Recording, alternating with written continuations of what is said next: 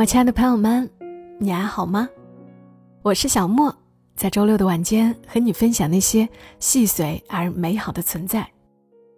五一假期，很多人都有安排去旅行、去吃好吃的，但我可能有人群恐惧症，我还很怕堵车，所以我的计划就是在家里待着，呃，或者带孩子在家附近逛一逛，放松一下。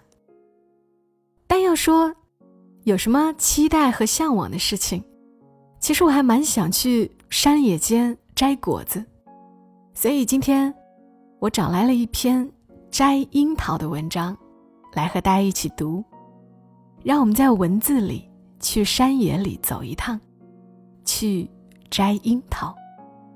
这篇文章的作者是骆瑞生，这是他在贵阳的时候写的一篇文。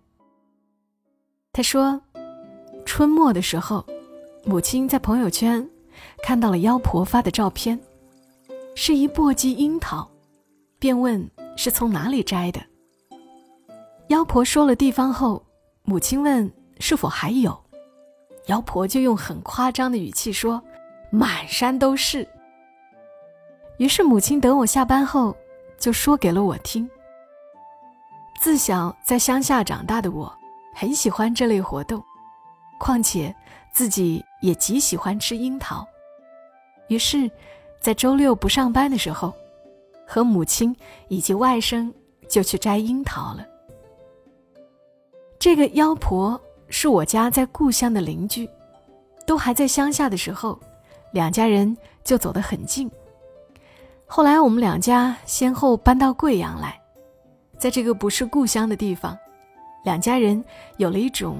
微妙的牵连，尤其是我母亲和她。妖婆住在白云区，家旁边有许多尚未开发的荒山，她就从本地人那里租赁了一块土，用来种菜，算是不丢下在乡下时养成的习惯。这次她摘的樱桃，就是从那块土旁边摘得的。但我们去了之后，妖婆由于在上班。电话如何都打不通，我们在他家小区里乱转了一圈后，他才终于打来电话。他很抱歉地说：“他陪不了我们去，他陪不了我们去。”但又给了我们另外一个人的电话，说是这人也要去摘樱桃，可以为我们指路。终于等到了那个指路的阿姨，她牵着她的小孙女儿，背着背篓，简单的寒暄后就上了车。一聊起来，发现也是故乡的人，只是是另外一个县的。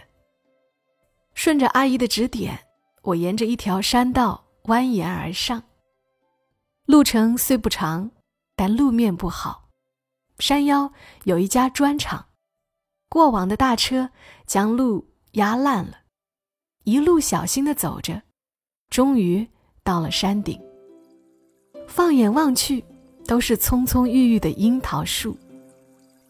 这些樱桃树都是以前的人种的，后来不知道何故就没人管顾了。听这个阿姨说，好几年就这样了，他们年年都来摘。我知道贵阳这边很多乡下因为拆迁的关系，本土的人都拆迁到了别的地方，乡下的产业便荒废了。这和我故乡的情景差不多。我拿着小篮子进了樱桃树林，很悠闲的四处乱转着。我唯有走在这清寂的山中，才能得到暂时的自由，觉得身上毫无约束，似乎又回到了漫游在山野之间的幼时。我小时候可是一个野孩子，四五月。我们在山野间四处寻羊奶果，六七月在野树林里寻各种树莓、杨梅，八月找八月瓜，九十月我们又开始寻各种猕猴桃、野桃子、野李子。总之，一年四季都有事情做，都有果子吃。阳光从长而细碎的樱桃叶子间漏下来，让人很惬意。站在树下，把篮子挂在树上，够一下，就能把樱桃枝桠拉下来，一手拉着，一手摘，边摘边吃，颇有孙悟空在蟠桃园吃蟠桃的酣畅。摘一下，又听到母亲的声音，让我小心一点。我也不断的用这样的话回应着母亲，也让她小心一点。寂静的樱桃园里，就这样不时的传出许许多多的喊声。已经有很多人在这里摘樱桃了。我九岁的外甥穿着拖鞋短裤，一进樱桃林就被刺疼，剐蹭的哇哇喊叫，让他不进来，却不听劝，非要进来。只得给他选了一只很低的枝桠，让他摘着玩。看到他时，忽地想起我八九岁的时候，那时候就跟着邻居的姑姑、婶婶、自己的姐姐，去很远的高山里，穿林爬树的摘杨梅去了。摘了许多杨梅，背不动，姐姐他们帮我匀了许多去，我就背一些些，摇摇晃晃的下来。想起这些，心里总有一种怅然的甜蜜。樱桃不好摘，摘了大半天才摘了一点点，便有些气馁。和母亲挨近时，母亲给我说：“现在知道那些卖樱桃的人不容易了，虽然卖一二十一斤，但除去人工，便挣不了多少钱。”我附和着说：“是啊。”一早上才能摘多少呢？这时听到有人骑摩托车来，大声的说着话，让摘樱桃的人不要把枝桠折断了。我便出去看，是两个四五十岁的汉子。他们说他们以前是这里的村民，这些樱桃树就是他们种的，种了许多年，早几年他们都搬出去了，这些樱桃树。便荒废了。他们也只是在每年樱桃成熟时来摘一些吃。我和他们站着闲话了几句，他们便说：“因为去年的樱桃结得很好，今年的就不太行。明年的话，肯定就能结得很好了。樱桃总是一年好，一年坏。”他们走时还告诉我说：“明年来摘吧。”一定满树都是。我在心里谢了他们的好意，但今年摘过后，满足了那种游玩心，又明白了摘樱桃的苦楚。明年来不来，便不知道了。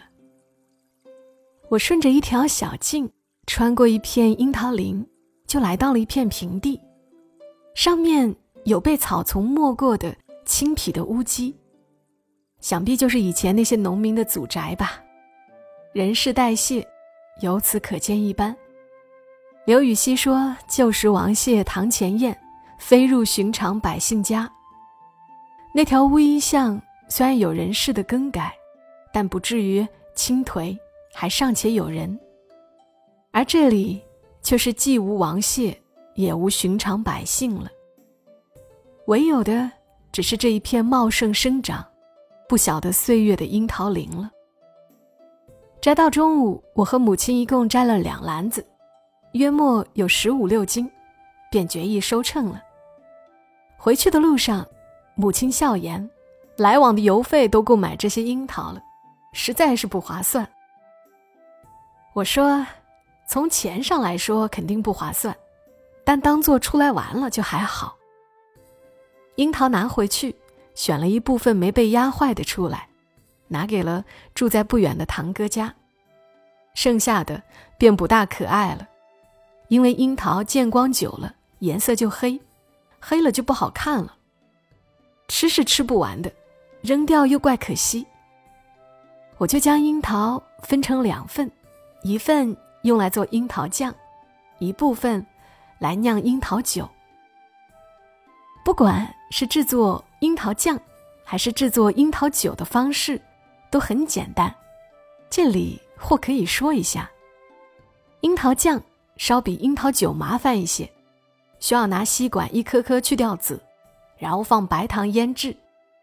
腌制一小时后，放入小火里面熬煮，煮烂了就可以放凉，装进玻璃瓶里。再腌个两三天，就可以拿来拌面包、拌馒头吃了。我做的樱桃酱十分成功，酸甜口，十分解腻。而做樱桃酒和做葡萄酒一样，只需要将樱桃洗干净，放入白糖、冰糖、蜂蜜这些，然后盖紧盖子，静置个两三周，让其静静发酵就可以了。前几天我忍不住倒了一小杯来喝。虽只有微微的酒味，但扑口而来的樱桃味实在令人心旷神怡。心里想着，春天虽去了，但在夏季的熏熏南风里喝着春天的滋味，也算得上是一件惬意的事情吧。记得袁枚有一句话：“凡事不宜苟且，而于饮食尤甚。”年已中年。也颇爱饮食之道了，想来也是懂得了一点风味的吧。在昆明的朋友见到我拿樱桃做樱桃酱，就说我暴殄天物。